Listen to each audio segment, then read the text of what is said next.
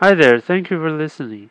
Yesterday I went to visit a friend's cafe, which is not far from where I live. Now I live in Longtan, and their cafe is in the neighboring district Daxi. And the result was nice and exciting, more than what I expected. So, anyway,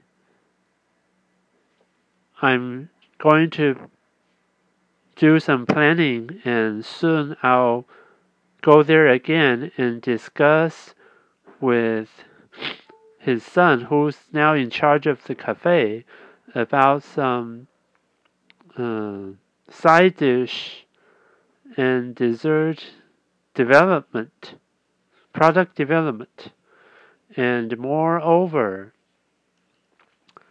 something else that I will be working with this friend in the floral industry, the international part.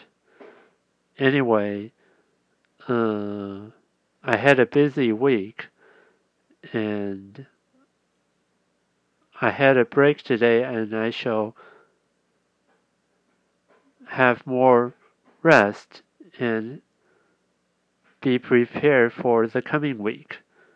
Tomorrow I'm also going to have some fun. I hope you all have fun too. Have a nice weekend.